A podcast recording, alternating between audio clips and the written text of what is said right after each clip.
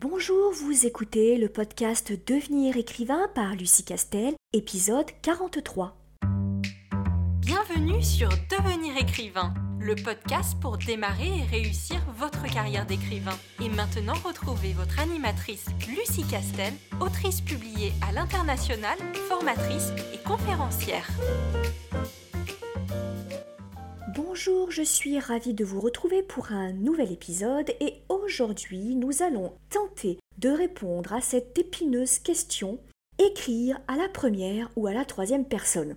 C'est une question qu'on me pose assez souvent et qu'on reçoit assez souvent dans la boîte de euh, la boîte email de l'ICAR. Et là, j'ai envie de répondre tout de suite. C'est vous qui voyez. En fait, ce qu'il faut que vous compreniez, c'est que il n'y a pas de bonne ou de mauvaise réponse à cette question. En fait, je vais vous dire sur le choix narratif, sur le choix de l'histoire, sur le choix des personnages, je vous dirai toujours la même chose. Il n'y a pas de bonne ou de mauvaise réponse à partir du moment où on sait pourquoi on fait les choses et si on respecte un certain nombre de règles. Donc si c'est bien fait et si on sait pourquoi on fait les choses, il n'y a pas de bonne ou de mauvaise réponse. Donc je ne peux pas vous dire, vraiment, en toute honnêteté, je ne peux pas vous dire si il vaut mieux écrire à la première personne ou il vaut mieux écrire à la troisième personne.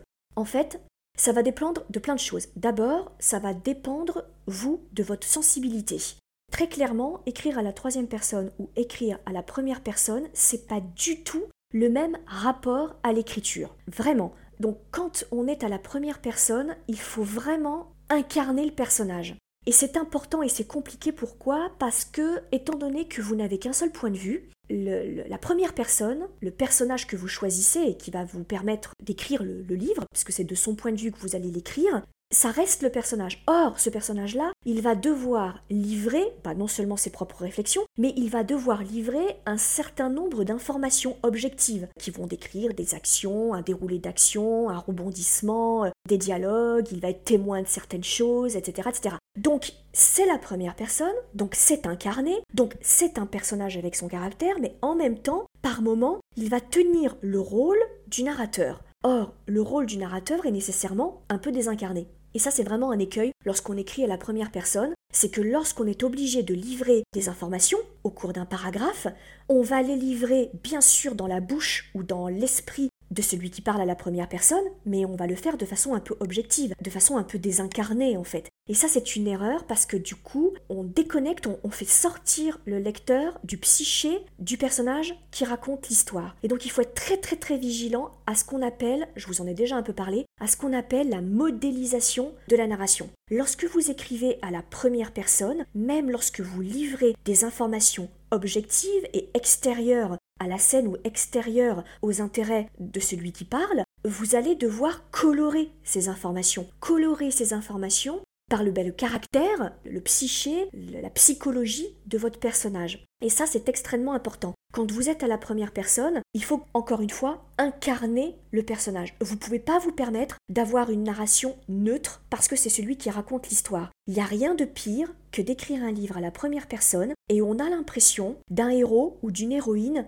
très neutre, très posé, très sage, très zen, tout coule sur lui. Ça, c'est une erreur. Donc, la difficulté, c'est que forcément, si vous caractérisez votre personnage, il est soit un peu colérique, soit drôle, soit sarcastique, soit jaloux, soit timide, ou tout ça à la fois, eh bien ça, il va falloir que continuellement, dans chacune de vos phrases, ce caractère-là transparaisse. Et c'est pas un exercice facile, vraiment, parce que soit vous risquez d'en faire trop pour bien faire comprendre à votre lecteur que votre personnage est caractérisé, donc il a un modèle, donc il a un champ lexical du coup, et en faire un peu des donnes et lasser le lecteur qui du coup va dire ouais mais alors l'héroïne mais qu'est-ce qu'elle est casse-bonbon qu'est-ce qu'elle est lourdingue ou alors le héros qu'est-ce qu'il est répétitif c'est bon on a compris qu'il était jaloux on a compris que euh, avait une faille narcissique on a compris qu'il aimait sa mère on a compris qu'il s'était jamais euh, remis de la mort de ses parents on a compris c'est bon et elle nous l'a dit je ne sais combien de fois vous voyez ce, ce côté répétitif est nécessairement répétitif puisqu'encore une fois vous êtes du point de vue et dans la tête d'un personnage donc votre écriture elle est nécessairement beaucoup plus incarné. Ça, c'est la difficulté. Il faut être vraiment, vraiment ultra vigilant. Alors, peut-être pas au premier jet, parce que vous avez tellement de choses à penser au premier jet que ça va être compliqué. Mais quand vous faites votre correction, quand vous repassez, quand vous relisez votre livre, il faut vraiment vous demander est-ce que on reconnaît bien que c'est mon personnage? Est-ce que elle pense, elle réagit, elle décrit les choses avec son caractère, avec son cœur, avec sa psychologie? Et ça, ça ne peut être possible que si vous avez fait une fiche de personnage de taré, c'est-à-dire ultra ultra précise avec toute la description du caractère, de sa routine, de son évolution, de ses espoirs, de ses peurs, de ses plus grandes peurs, de, de ce qu'elle aime le plus, de ce qu'il aime le plus, de ce qu'il craint le plus, de ce à quoi il aspire, de ce qu'il cherche dans la vie, de ses rêves, de ses cauchemars, et surtout euh, son évolution au début de l'histoire et à la fin de l'histoire. Je vous ai déjà dit souvent dans mes podcasts que si vous faites un personnage qui n'évolue pas du début de l'histoire jusqu'à la fin de l'histoire, c'est une histoire ratée. Pourquoi? Parce que si l'histoire n'a aucun impact sur votre personnage principal, comment voulez-vous que l'histoire ait un impact sur le lecteur? Si l'histoire coule sur votre personnage, elle coulera sur le lecteur. Donc, si vous voulez, si votre personnage n'évolue pas du début à la fin de votre histoire, l'histoire n'a donc aucun intérêt. Que vous l'écriviez ou pas, le personnage n'a pas évolué. Du coup, s'il n'a pas évolué, s'il n'a rien appris, s'il n'a rien gagné, s'il n'a rien perdu, quel était l'intérêt de nous raconter toute cette histoire? Quel était l'intérêt de nous euh, écrire 100, 150, 175 000 mots, en fait? Donc c'est pour ça que c'est important. Or là, ça va être la difficulté, parce que comme vous écrivez à la première personne, ça veut dire que votre ton va devoir changer du début du roman à la fin du roman, et de façon suffisamment subtile, suffisamment légère, discrète, pour que ce soit pas une cassure, ou alors que si c'est une cassure, vous expliquez pourquoi c'est une cassure. Et donc ça, c'est très très très euh, difficile. Souvent, j'entends dire qu'écrire à la première personne, c'est plus facile. Pas du tout. C'est même beaucoup plus difficile d'écrire à la première personne que d'écrire à la troisième personne, très clairement.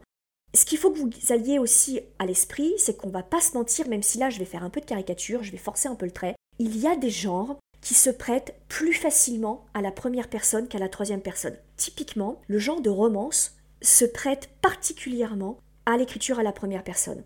Ou le genre feel good, par exemple. En gros, c'est la littérature d'émotion. Comme c'est de la littérature d'émotion, pour le lecteur, c'est plus facile de s'identifier au personnage principal et de ressentir plus intensément les émotions du personnage si l'écriture est à la première personne. Encore que, une fois, je, caricature parce qu'il existe des feel good, il existe des romances qui sont écrites à la troisième personne et qui sont extraordinaires et qui sont magnifiques. Mais si j'avais à tirer une statistique, on a un plus grand nombre de romans de romance ou de feel good écrit à la première personne que à la troisième personne. Et d'ailleurs, lorsqu'on interroge un peu les lecteurs, en règle générale, les lecteurs de ces genres-là préfèrent l'écriture à la première personne. Alors que des lecteurs plutôt du genre de science-fiction ou d'heroic fantasy, par exemple, préfèrent l'écriture à la troisième personne. Certains thrillers fonctionnent très très bien aussi à la première personne et je vais vous dire pourquoi. Parce qu'un des avantages, et qui en fait aussi un inconvénient, de l'écriture à la première personne, c'est que le lecteur ne voit que ce que voit votre personnage qui raconte l'histoire. Donc il ne voit pas tout. Et donc ça, ça peut être super intéressant pour des thrillers, parce que du coup, vous allez mettre le lecteur au même niveau que votre personnage. Donc le lecteur, il va se sentir traqué, il va se dire mais mon dieu, je suis euh, poursuivi par plein de personnes, je suis au cœur d'un complot, je sais pas ce qui me tombe dessus, ma vie est en train de voler en éclats et je sais pas pourquoi. Et évidemment que je ne sais pas pourquoi, parce que je ne vois l'histoire, je ne vois l'intrigue que par le biais et par les émotions du personnage principal. Et donc il n'est pas omniscient, il n'est pas omnipotent. Hein. Donc du coup, il y a plein de choses qu'il ne voit pas. Et donc ça, ça peut être très intéressant. Ça peut être très intéressant pour ménager euh, le suspense, parce que bien sûr, il ne va pas voir certaines choses. Ce qui peut être intéressant aussi, c'est de distiller des informations que le lecteur, lui, va voir, mais le, le personnage qui raconte l'histoire, lui, ne va pas voir. Là, ça peut être intéressant.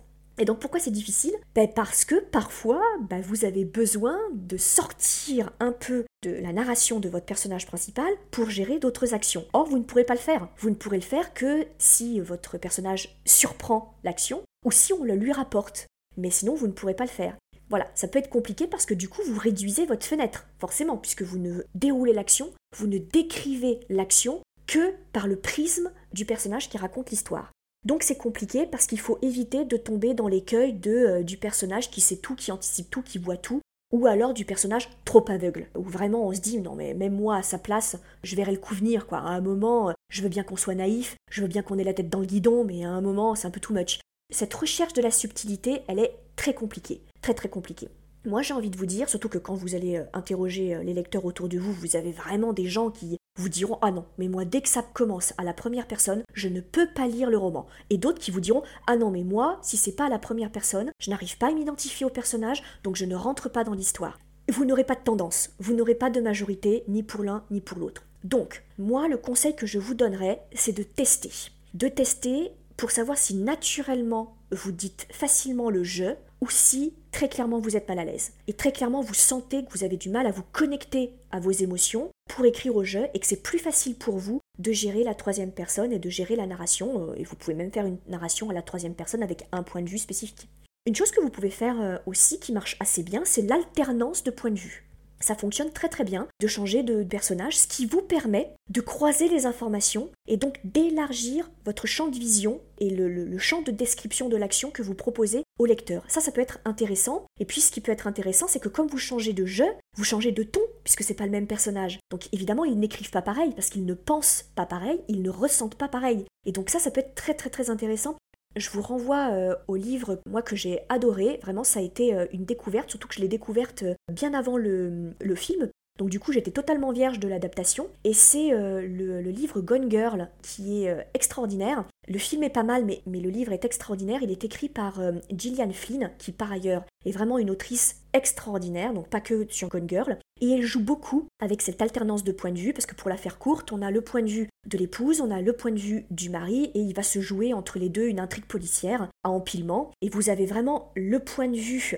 la vérité de l'épouse et le point de vue et la vérité de l'époux. Et donc ce qui est intéressant, c'est que l'épouse décrit la réaction de l'époux, donc vous, vous vous faites une idée sur l'époux avec ce qu'elle vous donne, et après vous avez le point de vue de l'époux qui décrit la réaction de son épouse, et donc vous avez l'autre point de vue, là vous vous dites euh, qui a raison, qui a tort. Et en plus, elle, joue avec les, points de vue à l'intérieur de ces euh, personnages qui changent aussi, hein, ils évoluent, ils changent. Donc c'est très subtil et c'est vraiment très très très bien fait. Et là, vous êtes complètement immergé parce que là, pour le coup, elle joue avec les illusions des points de vue. Ce que moi je pressens, ce que moi j'interprète, c'est pas la vérité en fait, c'est ma vérité. Et moi, je te la donne comme étant la vérité, donc toi tu, tu la crois, mais en réalité, c'est pas du tout la vérité, ça n'est que mon point de vue. Et c'est très fort. Gonger, là, pour le coup, est très très fort sur ce, bah, pas que, hein, mais, sur cette alternance de points de vue. Sur les points de vue, je sais que certains auteurs les surmultiplient. Martin, par exemple, l'auteur de Game of Thrones, joue avec euh, de nombreux, nombreux points de vue. Moi, je ne suis pas fan. Je trouve que c'est très casse-gueule parce que ça hache le récit, le fait de changer à chaque fois de narrateur et donc de psychologie, s'il y en a trop, ça fait vraiment hacher et du coup on est un peu déstabilisé on est coupé dans notre élan, c'est-à-dire qu'on suit un narrateur, on, a envie de savoir ce qui se passe pour lui, puis pof, on change. Alors ok, on s'adapte au deuxième, puis après on en change pour un troisième, puis un, quatrième, et on décroche un peu. Donc moi je trouve pas que ce soit le point de force de Martin, il en a bien d'autres, mais à mon avis c'est pas celui-là. Donc moi j'irai pas au-delà de 3, hein. grand maximum 3, mais encore une fois, il n'y a pas d'interdiction, si c'est bien fait ce sera génial, et puis ça dépend des sensibilités de chacun, et ça n'est que la mienne pour le coup. Voilà ce que je voulais vous dire sur ce genre-là. Alors vous l'aurez compris, bien sûr, je n'ai pas de réponse. Enfin, en tout cas, ma réponse, c'est que il n'y a pas de bonne ou de mauvaise réponse. C'est juste que il faut que vous soyez conscient de ce que vous pouvez faire quand vous utilisez le jeu et ce que vous ne pouvez pas faire. Idem pour la troisième personne. À partir du moment où vous choisissez d'écrire à la première personne ou d'écrire à la troisième personne, il faut que vous sachiez pourquoi vous l'avez fait et il faut que vous y alliez à fond, que vous respectiez la technique et le, genre et que vous le fassiez comme il faut. Mais personne ne peut vous dire que il vaut mieux écrire à la première personne ou il vaut mieux écrire à la troisième personne parce que c'est faux. Il n'y a pas de bonne ou de mauvaise solution, même par genre. Voilà, j'espère vous avoir donné un début de piste de réflexion sur cette épineuse question qui normalement va vous assaillir dès euh, les premiers jours de travail sur votre manuscrit, puisqu'il faut le déterminer avant de commencer le découpage de votre plan et avant de commencer le, euh, le récit. Je vous remercie de votre attention et je vous rappelle que vous pouvez toujours adhérer à notre newsletter pour pouvoir disposer de nos ressources gratuites et bien sûr de continuer, comme vous le faites déjà, à parler de notre podcast autour de vous afin que nous puissions continuer d'émettre. Et je vous dis à un prochain podcast voulez devenir écrivain? Téléchargez sans plus attendre le guide écrivain mode d'emploi sur le site licar.fr, l i c e. Ce guide vous donne les quatre étapes fondamentales pour progresser vers l'écriture professionnelle.